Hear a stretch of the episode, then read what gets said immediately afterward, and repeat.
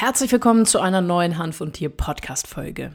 Wir befinden uns gerade in den Bonusfolgen mit den Politikinterviews. Mein heutiger Gast ist Nima Movasat. Er ist Mitarbeiter des Deutschen Bundestages und ist von der Fraktion Die Linke. Wir sprechen über die drogenpolitischen Ziele der Linken in der neuen Legislaturperiode ab September 2021. Und in der Folgebeschreibung findest du natürlich das ausführliche Wahlprogramm entsprechend verlinkt. Ich kann dir von Herzen nur empfehlen, dir frühzeitig und vorab einen guten Eindruck über die Themen der einzelnen Fraktionen zu verschaffen, denn neben den drogenpolitischen Zielen, die wir hier in diesem Podcast-Format besprechen, werden natürlich viele Themen entsprechend vertreten. Bevor wir in diese Podcast-Folge einsteigen, ein kleiner Hinweis. Wenn du den Hand von Tier Podcast bei Apple Podcast hörst, dann würde ich mich freuen, wenn du dort eine ehrliche Bewertung da lässt. Deine Bewertung ist für mich ein tolles Feedback, um den Podcast auch stetig zu verbessern. Denn mein Ziel ist es mit diesem Podcast, möglichst viele Menschen zu erreichen, um ihnen die richtige und vor allem auch sichere Anwendung von Cannabinoiden, wie beispielsweise CBD, bei ihrem Haustier zu erklären. Wenn du Fragen zu dieser Podcast-Folge hast, dann schreib mir gerne E-Mail an podcast.hanfundtier.de oder schreib mir eine DM bei Instagram. Dort findest du mich unter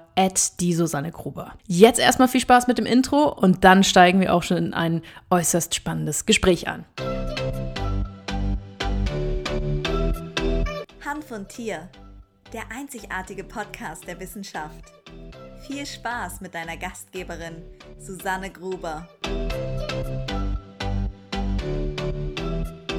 Ja, erstmal vielen Dank, dass es geklappt hat, dass du heute mein Gast bist. Darf ich mit einer Einstiegsfrage beginnen und zwar für jetzt die neue Legislaturperiode in 2021, wenn schon ein Wahlprogramm besteht oder wenn ihr es noch plant, habt ihr geplant, dort mit der Partei ähm, entsprechend drogenpolitische Ziele festzusetzen? Ja, erstmal schönen guten Morgen. Ähm, ja, in der Tat, wir haben einen Entwurf für ein äh, Wahlprogramm ähm, vorgelegt, jetzt vor ein paar Wochen äh, oder ein paar Tagen. So, ähm, und da ist auch ein Kapitel zur Drogenpolitik drin. Das ist auch äh, relativ ausführlich, würde ich jetzt mal sagen. Also es gab sozusagen den allerersten Entwurf, dann habe ich nochmal ganz viele Änderungsanträge äh, gestellt und Vorschläge gemacht, die wurden auch alle übernommen. Also war äh, nichts, nichts, was streitig war. Genau, und da ist eine Reihe von, von Punkten drin. Natürlich steht im Mittelpunkt die Legalisierung von Cannabis, also dass wir dafür sind, dass wir für, ein, dass wir für eine nicht kommerzielle, äh, also nicht profitorientierte Variante bevorzugen, dass wir die Entkriminalisierung der Konsumentin wollen. Dann sind natürlich auch zu anderen drogenpolitischen äh, Punkten, also zum Beispiel zum Thema Alkohol- und Tabakwerbung, äh, ist da was drin. Aber genau, im Mittelpunkt steht schon die Frage Cannabis und ähm, die Legalisierung. Ja, sehr cool. Ähm, das ist sicherlich auch hier im Podcast oder für die Leute, die sich dann das Interview angucken, auch die zentrale Frage. Mhm. Äh, wie steht denn deine Partei zur kontrollierten Freigabe von Cannabis? Und mhm. was darf ich mir darunter vorstellen? Also was wären eure konkreten Ziele? Wie soll das aussehen? Ja, wir sagen als Linke, dass die Prohibitionspolitik nicht funktioniert. Also sie verhindert Konsum nicht. Wir haben drei bis vier Millionen Menschen, die regelmäßig oder gelegentlich Cannabis konsumieren. Sie gefährdet nur die Gesundheit der Konsumentinnen und Konsumenten, weil auf dem Schwarzmarkt man eben keinen Beipackzettel bekommt. Man weiß nicht, was drin ist, man, äh, ob da Streckmittel drin sind oder synthetische Cannabinoide, was ja derzeit ein großes Problem auf dem Schwarzmarkt ist. Ähm, das sind also einige der Argumente, die für uns dafür sprechen, dass Cannabis endlich ähm, legalisiert wird. Das ist eben auch die Frage der Selbstbestimmung jedes Einzelnen selbst zu entscheiden. Und ähm, wie stellen wir uns das vor? Also wir wollen, dass es eine staatliche Regulierung ist. Also es soll jetzt nicht nach dem Motto sein, jeder kann jetzt irgendwie Cannabis anbauen und verkaufen. Also anbauen jeder, das ist in Ordnung für sich selber. Also das, das haben wir schon drin. Also dass der Eigenanbau erlaubt ist. Ähm, aber wer jetzt sozusagen auf dem Markt möchte mit dem Cannabis, da muss natürlich, da muss natürlich eine Sicherheit auch für die da sein, die das äh, Cannabis erwerben. Das heißt, es muss eine staatliche Regulierung geben, die eben sagt, wie hoch darf der THC-Gehalt sein? Gibt es verschiedene Abstufungen? Ähm, wie, wie muss die begleitende, also wer darf verkaufen, wer darf es überhaupt anbieten? Wir würden uns da am ehesten vorstellen, äh, Cannabis Social Clubs, also die sind eben nicht profitorientiert, sondern da ist die Möglichkeit so, dass man, ähm, ja, dass man eben ja, in einen Laden, dass sozusagen jemand einen Club eröffnet und dort Mitglieder sagen, wir machen gemeinsam einen Club auf ähm, und da kann man Mitglied werden und ähm, genau, die bauen für sich selber an für den Club und äh, genau, dort kann man dann auch sein Cannabis als Mitglied erwerben. Das ist äh, deswegen nicht profitorientiert, weil es ja nicht darum geht, Gewinn zu machen, sondern allein darum, dass der Club sich refinanziert. Natürlich, daneben wird man auch darüber reden müssen, dass man Cannabis-Fachgeschäfte hat, weil es funktioniert ja nicht so, dass man äh, nur ähm, also es gibt natürlich Leute, die wollen zweimal im Jahr einen Joint kiffen, die wollen nicht Mitglied in einem Club sein. Aber ich glaube, das muss man dann stark reduzieren. Also es muss sozusagen klar sein, wer regelmäßig äh, kifft, ja, es kann ja auch sein, dreimal im Monat regelmäßig, äh, der sollte in einem Clubmitglied sein. Da kann es ja auch verschiedene Clubmodelle geben, was weiß ich, ja. Äh, kann ja auch sein, dass der, Mit der Mitgliedsbeitrag relativ gering ist, aber dann du natürlich im Programm dann entsprechend bezahlst. Ähm, das sind halt so verschiedene Varianten. Ähm, es gibt sowas ja übrigens in Katalonien. Ne? In Katalonien gibt es ja so Cannabis Social Clubs. Das ist dort kein Legalisierungsmodell, sondern so ein Tolerierungsmodell. Aber ich glaube, wenn man das in ein Legalisierungsmodell überführen würde, wäre das das beste Modell. Bringt mich tatsächlich auch so ein bisschen zu meiner nächsten Frage. Ähm, hm. Jetzt gerade die Leute, die pro Cannabis-Legalisierung sind, ähm, haben ja in den letzten Jahren schon auch eine enorme Debatte und einfach hm. auch eine öffentliche Debatte festgestellt. Kannst du uns so ein bisschen erklären aus Bürgerinnen-Bürgersicht, äh, woran scheitert es denn oder ist es bisher gescheitert, dass wir keine Freigabe von Cannabis in Deutschland hinbekommen haben? Ja, das ist immer eine sehr beliebte Frage, woran ist es gescheitert? Ich würde mal letztlich sagen, am Konservatismus der Unionsparteien. Die Unionsparteien wollen keine Legalisierung. Ähm, so, ähm, die lehnen das ab. Die haben keine guten Argumente dafür. Also wer Debatten im Bundestag dazu schaut, äh, ich das relativ schnell fest. Es gibt ja nicht so viele drogenpolitische Debatten leider, aber wenn es welche gibt, dann zeigt sich die ganze Argument argumentatorische Nacktheit der Prohibitionsbefürworter.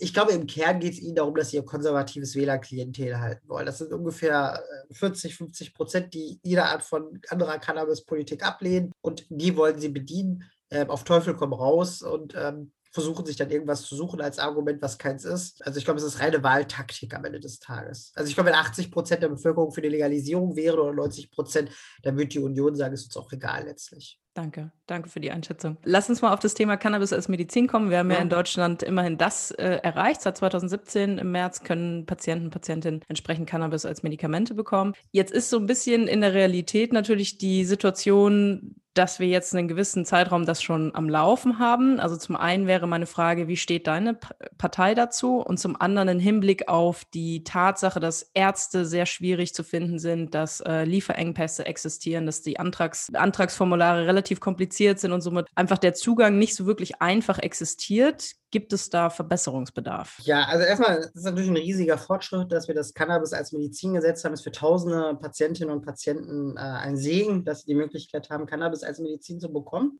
Aber in der Tat, du hast ja schon eigentlich alle, alle relevanten oder problematischen Punkte angesprochen. Deshalb rede ich mal vor allem über die Lösung. Ähm, also der eine Punkt ist natürlich, ich finde erstmal einen Arzt, der dir Cannabis verschreibt, das ist ein großes Problem. Es gibt aus meiner Sicht zwei Ursachen dafür. Das ist einmal die Bürokratie. Cannabis als Medizin zu verschreiben, ist ein großes Problem für die Ärzte. Die müssen viel Zeit dafür aufwenden. Du musst austherapiert sein. Okay, das kriegt der Arzt auch hin. Äh, du musst aber dann sozusagen muss er dieses ganze bürokratische Prozess sozusagen machen mit der Krankenkasse. Antrag stellen, Antrag abgelehnt, Widerspruch schreiben. So, und da haben natürlich sagen viele Ärzte, ey, ich arbeite schon zwölf Stunden am Tag. Das, dafür habe ich nun wirklich keine Zeit. Wie könnten wir hier helfen? Hier würde es ganz konkret helfen. Ähm, wir äh, schaffen die Genehmigungspflicht ab durch die Krankenkassen. Das heißt, die Krankenkassen müssen nicht mehr genehmigen, sondern Arzt verschreibt, Rezept gilt. Zur Sicherheit der Ärzte müsste man dafür das Kriterium der Austherapiertheit streichen weil das Austherapiert eben ein Einfallstor für viele Ärzte für Regressforderungen wäre. Dann wird nämlich die Krankenkasse hinten Nachgang sagen, du hast das verschrieben, aber du hast noch nicht Medikament X ausprobiert gehabt, deshalb war es nicht austherapiert, du musst die gesamte Behandlung aus eigener Tasche bezahlen. Und deshalb müsste man das aus äh, dieses Kriterium am besten streichen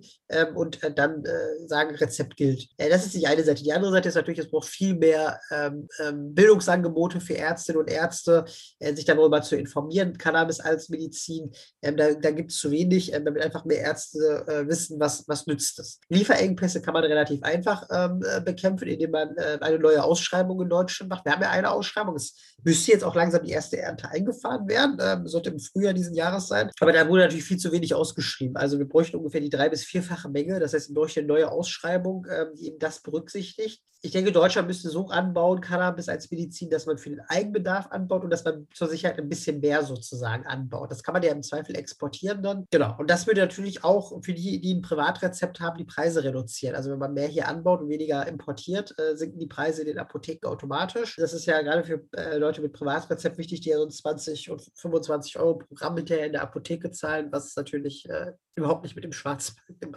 keinster Weise konkurrieren kann und was gerade bei ärmeren Menschen mit Privatrezept dann dazu führt, dass sie dann nie bei ihrem, bei ihrem, dem Dealer ihres Vertrauens einkaufen. Das kann nicht Sinn der Sache sein. Also es ist viel zu tun bei Cannabis als Medizin. Neue Ausschreibung plant die Bundesregierung leider nicht, äh, hat sie mir gesagt in einer Antwort auf eine Anfrage. Aber ich finde das sehr, sehr problematisch leider. Das heißt, äh, da ist auf jeden Fall Handlungsbedarf eigentlich gegeben. Wenn wir, uns jetzt, ja. wenn wir uns jetzt ein bisschen die freiverkäufliche CBD-Branche angucken, also mhm. wir haben ja seit ein paar Jahren eine relativ junge, aber sehr innovative Hanfbranche, mhm. CBD-Shops, die seit Anbeginn mit entsprechend Razzien, äh, also als die, das BGH-Urteil von der Hanfbar gefällt wurde, da gab es zeitgleich eine Razzia bei einem äh, Landwirt, der seit 1997 Nutzhanf in Deutschland wieder anbaut, kam Polizei mit wirklich so einem 40-Tonner LKW, hat alles mitgenommen. Der macht das entsprechend lange schon. Also da ist äh, irgendwo so ein Stück weit, zumindest in der Industrie, das Gefühl einer Ungerechtigkeit da. Wenn wir nämlich im Vergleich dazu gucken, dass große Supermarktketten mittlerweile auch verstehen, dass der Hanf ein gewisses Klientel dann auch anzieht und mhm. zum Beispiel auch dort Nutzhanfblütentees, vielleicht mit ein bisschen vermischten Kamille äh, angeboten werden, dort aber keine Razzien stattfinden. Frage wäre, ähm, ist das deiner Partei bekannt, dass da so eine Art Ungerechtigkeit existiert und kannst du das ein bisschen erklären, wie das zustande kommt? Ja, uns ist das Problem auf jeden Fall bekannt, dass Hanfshops und auch Nutzhanfbauern äh, von Repressionen betroffen sind. Ja, das ist auch ein Skandal, dass Polizei und Staatsanwaltschaft hier sich abarbeiten. Äh, wir haben ja als äh, Linksfraktion äh, hier gemeinsam mit den Grünen einen Antrag Im Bundestag eingebracht, ja, äh, äh, dem heißt mit dem Titel Potenziale des Nutzhanfbaus voll ausschöpfen und ähm, ja, der das äh, auch problematisiert mit der Repression gegen Hanfbauern, was du ja auch gerade angesprochen hattest als Beispiel. Genau, und der Hintergrund ist ja, das muss man ja wissen, dass, äh, man darf ja nur bis zu 0,2 Prozent THC haben und beim natürlichen Anbau kann es mal passieren, dass es auch 0,3 Prozent sind. Es ist nicht vom Bauern was Bösartiges gewolltes oder so oder vom weiterführenden Produzenten, sondern das ist halt Natur und Natur kannst du nicht so krass regulieren. Und deshalb haben wir gesagt,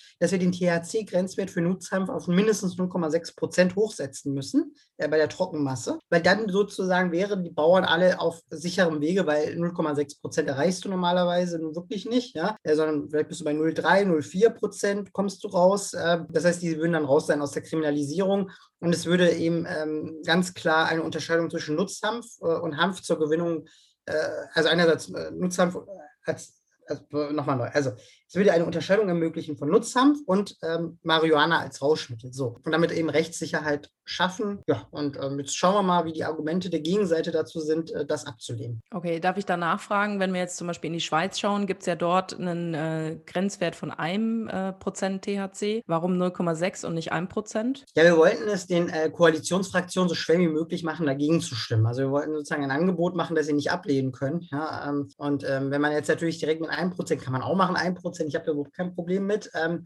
ähm, dann kommt irgendwann das Argument, aber das ist ja dann schon ein Rauschmittel. Ja? Also sozusagen, man muss ja aufpassen, dass man dir nicht das Argument gibt, zu sagen, naja, 1% ist zu viel, hätten sie jetzt 0,5% gemacht, hätten wir zugestimmt. So, wissen, weißt du, wie ich meine? Mhm. So, man muss halt sagen, ja, 0,6. Also hör mal, Leute, damit kann man sich nicht berauschen. Wir können das gerne mal zusammen ausprobieren. Sie werden nichts äh, als, als Rausch merken. So, ja? Und äh, deswegen haben wir gesagt, lass uns lieber einen äh, etwas niedrigeren Wert nehmen, wo aber uns auch die äh, Hanfbauern sagen, das ist okay, 0,6 Ich kenne das Beispiel, dass es auch 1% gibt äh, in der Schweiz. Äh, genau. Ähm, aber ich, ich denke sozusagen, es, es geht halt tatsächlich so ein bisschen darum, ähm, CDU, CDU, CSU die Ablehnung so schwer wie möglich zu machen. Das ist so eine strategische Entscheidung. Das ist manchmal im politischen Raum, dass man ähm, Anträge auch strategisch stellt und nicht nur sozusagen nach dem, was, was sozusagen an anderen Ländern möglich ist. Ja. Okay, verstehe. Wenn wir jetzt bei der Hanf- und CBD-Industrie bleiben, dann, also ich war selbst mit meiner Firma davon betroffen, gibt es zum Beispiel auch immer wieder Probleme mit Zahlungsanbietern, dass Zahlungsanbieter mhm. entweder gar keine Unternehmen, die was mit Hanf oder CBD zu tun haben, annehmen oder zum Beispiel PayPal als bekanntes Beispiel ähm, sperrt Konten. Die Konten sind dann für 180 Tage gesperrt. Mhm. Ob da 100 Euro drauf sind oder sagen wir mal 10.000 Euro, das ist egal. Da gab es jetzt die Woche ein, also ein, ein Video vom Christian Solmecke, Rechtsanwalt, auf seinem YouTube-Kanal, wo er das erklärt hat mit der Rechtfertigung, dass PayPal seinen ähm, Firmensitz in Luxemburg hat und dort das Banken, also die Bankenregulierung sagt, man darf dort keine Geschäfte mit Cannabis-Unternehmen machen. Mhm. Ähm, er hat es dann auch ein bisschen gesagt, das würde ja theoretisch auch gegen europäisches Recht und einer freien Marktwirtschaft verstoßen. Die Frage an dich, ist euch das bekannt? Und wenn ja, wie kann man das regulieren, dass da auch die Hanfindustrie als reguläre, normale Gewerbetreibende wahrgenommen werden? Also, ähm, ich würde jetzt so suffisant sagen, die, vielleicht müsste die Hanfbranche einfach mit Wirecard zusammenarbeiten. Ähm, die, die machen doch alles, habe ich gehört. Ähm, ja, nee, also mir war tatsächlich das, das Problem nicht bekannt, äh, dass äh, diese Probleme mit den Finanzdienstleistern äh, äh bestehen. Ähm, ein Stück weit äh, äh, überrascht es dich, dass da gegen die Hanfbranche gearbeitet wird. Das, da wiederholt sich ja ein Stück auch Geschichte, ja. Ähm, es gab ja schon 1936 diese rassistische Kampagne gegen Marihuana in den USA, ja. Da muss man ja sagen, da war die Chemieindustrie dran, also sozusagen das Gegen, also Industrien sozusagen gegen die Hanfbranche arbeiten, dass das sozusagen ist im Kern, Kern nichts Neues. Ich würde auch sagen, also dass, dass diese Variante, dass Luxemburg sagt, das darf die Bank nicht. In anderen europäischen Ländern ist es zulässig. Das verstößt ein Stück weit gegen äh, äh, europäische äh, Prinzipien. Ja, ähm, also, na, also gegen die Grundfreiheiten der Europäischen Union. Ich bin selbst Jurist, man könnte das jetzt durchprüfen, aber ähm, genau, wenn der Rechtsanwalt, den du da gerade angesprochen hast, das sagt, dann wird das wohl, würde ich das auch, also klingt auf jeden Fall sehr plausibel, seine Argumentation, so in Putzform, ähm, dass das wahrscheinlich rechtswidrig ist. Genau, und äh, ich Genau, dagegen muss man natürlich ankämpfen, indem man eben für, für Rechtssicherheit sorgt. Das wäre, glaube ich, ganz entscheidend. Ähm, dafür braucht es Druck zum Beispiel aufs Europäische Parlament in dem Fall konkret ähm, um da Klarstellungen zu schaffen. Ähm, genau, aber ich glaube sozusagen, das äh, ist, ist, jetzt von Deutschland aus relativ schwer zu lösen, weil tatsächlich PayPal sitzt in Luxemburg, das Europäische Parlament in Brüssel. Äh, der Deutsche Bundestag kann da, sage ich jetzt mal, äh, ich könnte da jetzt relativ wenig an dem Punkt machen. Das ist sozusagen äh, außerhalb unserer, unserer Möglichkeiten. Genau, aber das ähm, ist natürlich auf jeden Fall ein blödes Problem. Ist es, ist es denn, würde ich jetzt mal eine Gegenfrage haben, äh, ist das tatsächlich äh, ein Problem nur bei PayPal oder gibt es auch bei anderen, gibt es auch zum Beispiel mit Kreditkartenunternehmen? Zunehmendes Problem oder nur bei PayPal? Es ist ein generell existierendes Problem, äh, Kreditkarten, Banken zu finden, die äh, das unterstützen, die überhaupt ein Konto eröffnen. Also es ist auch international. Ich habe äh, letztens erst eine Diskussion mit äh, ganz vielen Kolleginnen und Kollegen aus den USA mitbekommen, wo man jetzt der Meinung sein könnte, okay, da ist ja schon alles wie weiter in legalen Bundesstaaten oder legalisierten Bundesstaaten. Ist nicht der Fall. Also dort hat eine Dame erzählt, sie hat sich ne, ganz, auch ganz blauäugig selbstständig gemacht und äh, mit einer Dispensary äh, alles legal angemeldet, alles entsprechend mit Zertifizierung und hat die Bank gesagt, nee, sorry, mit solchen Leuten machen wir keine Geschäfte. Mhm. Und äh, sie hat das auch so beschrieben, hat gesagt, das geht halt bis heute so, dass sie keine Kredite bekommt, äh, dass sie quasi keinerlei reguläre äh, Aktionen in Anspruch nehmen kann, die jeder, ich sag mal, Kiosk an der Ecke haben könnte. Ja, Wahnsinn, ja. Ja. ja, krass, auf jeden Fall sehr, sehr krass, ja. Das ist echt, also es kann ja nicht sein, dass etwas, was legal ist, ja, äh, ähm, dass das sozusagen über das Bankensystem de facto äh, verunmöglicht wird, ja. Also das ist, das ist wirklich ein krasses Unding, muss ich sagen. Ähm, also hinterher müsst ihr ja nur, könnt ihr ja noch ein Bitcoin sozusagen. Das kann sich momentan keiner mehr leisten, trotzdem. Ja, das kann sich keiner mehr leisten. Ja, echt krass. Bringt mich tatsächlich zu meiner letzten Frage. Bleiben wir mal bei den großen Unternehmen. Es gibt äh, tatsächlich auch für Hanfunternehmen, für CBD-Shops die Problematik, dass man sehr schwierig Werbung, sogenannte Ads auf Facebook, Google entsprechend schalten kann. Man kann das mit ein bisschen, sage ich mal, Wording-Geschichten und ähm, wir haben das damals bei meiner Firma auch mit den Lebensmitteln hinbekommen. Man muss aber ganz klar sagen, sobald die Landingpage, also die Webseite, auf die geführt wird, zum Beispiel irgendwas mit CBD enthält, ist es super schnell gesperrt, mhm. selbst wenn man es zum Laufen gebracht hat. Die Frage an dich, ähm, ist euch das bekannt? Und auch die nächste Frage, wie kann man das lösen, sodass Hanfunternehmen und CBD-Unternehmen natürlich in einem gewissen Rahmen, also ich kann jetzt nicht ein CBD-Mittel mit Heilversprechen bewerben, das ist klar, aber mhm. so, dass ich mein Produkt in die Sichtbarkeit bringen kann, dass ich das bewerben kann. Wie kann man das lösen? Naja, gut, ich meine, das ist natürlich jetzt so, da kann ich dir tatsächlich jetzt keine Empfehlung oder Tipp geben, weil natürlich ist jedes Unternehmen äh, äh, frei darin zu entscheiden, welche Werbung es zulässt. Also es ist ja heute schon so, dass es auch Unternehmen gibt, die sagen, ich will Werbung von dem und dem nicht oder so oder das und das nicht bewerben. So, ne? Also es gibt ja Unternehmen, die sagen, ich will keine Alkoholwerbung bei mir haben oder ich will keine Parteienwerbung bei mir haben. Und das dürfen sie, also jetzt abseits der öffentlich-rechtlichen Sender, die haben da ein paar Pflichten, zum Beispiel bei politischer Werbung. Aber ähm, ist es so, dass natürlich grundsätzlich äh, ein Unternehmen immer schon sagen kann, welche Werbung es es zulässt und welche nicht. Das ist, äh, ich fände es auch, muss ich an der Stelle sagen, schon problematisch, wenn da Politik eingreift. Also jetzt Politik, äh, es kann im Einzelfall dann zu Ungerechtigkeiten führen, keine Frage, ja, aber dass Politik jetzt Unternehmen vorgibt, welche Werbung sie äh, zulassen müssen und welche nicht, ja, dann hast du natürlich eine Endlosdebatte so, ja. Ähm, also insofern, das ist natürlich, verstehe ich das sozusagen als äh, Unternehmerin, dass man dann sagt, boah, das ist voll blöd, ja, dass ich da jetzt nicht werben kann. Da gibt es tatsächlich gar keine Lösung. So, ja? Also da sind die Internetfirmen, das ist ja wie beim Print oder so, ja, du kannst auch nicht äh, sozusagen äh, eine Zeitung verpflichten, deine Werbung abzudrucken, sondern äh, es gibt sozusagen ja drei Elemente. Du erstens musst Werbung, Werbung, Werbung beantragen dort oder schalten wollen, du musst das Geld bezahlen können wollen und dann musst du auch die Zeitung sagen, ich drucke es auch ab. So, ja? Und dann kann natürlich auch die Zeitung sagen, nö, will ich nicht, das will ich bei mir nicht drin haben, ein Blatt aus den und den Gründen. Äh, oft nehmen die ja, was sie kriegen können, die wollen ja auch Geld verdienen. Ähm, deshalb ist es ja eher so, dass äh, meistens ja alles an Werbung genommen wird, aber wenn jetzt ein Blatt sagt, ich will das und das nicht, dann sind die Möglichkeiten da ehrlich gesagt überschaubar, die zu verpflichten. Ähm, wie gesagt, wir würden auch nicht wollen, dass die verpflichtet werden, jede Werbung abzudrucken. wir würden uns alle total ärgern, wenn die Taz morgen AfD-Werbung ähm, groß drin hat. So, ja, und dann, mussten wir machen, der Gesetzgeber hat uns dazu verpflichtet. Das wäre ja auch ein massiver Eingriff in das Eigentumsrecht, äh, das ist ja eine Eigentumsfreiheit grundgesetzlich. Und deshalb, glaube ich, kann man da äh, wirklich äh, nicht viel machen. So. Ich glaube aber auch, dass die CBD-Branche ja an sich äh, so auch unabhängig von der Werbung ziemlich stark wächst, weil viele Leute auch durch Mund-zu-Mund-Propaganda und so weiter Interesse da entwickeln. Ähm, weiß gar nicht, ob das so ein, ein, ein krasser, krasses Problem, also praktisch darstellt, dass man da jetzt keine Werbung äh, auf Internetseiten hat. Klar gibt es vielleicht den einen oder anderen, ähm, der mit der Werbung dann vielleicht eher sich das mal anschauen würde, aber im Kern äh, glaube ich, dass diese ganze Frage der Strafverfolgung und so weiter ein viel größeres Problem eigentlich darstellt, äh, weil wenn du das nicht hättest und äh, dadurch diese Rechtsunsicherheiten beim Anbau, beim Vertrieb und so weiter, ja, dann könnte man natürlich auch viel freier agieren. Ja? Also wenn ich das Problem mit den Finanzdienstleistern hatte, was ja aus meiner Sicht eine echte Diskriminierung ist, weil da würde ich natürlich sagen, du bist ja schon im Kapitalismus darauf angewiesen, dass jemand dein Geld abwickelt. So.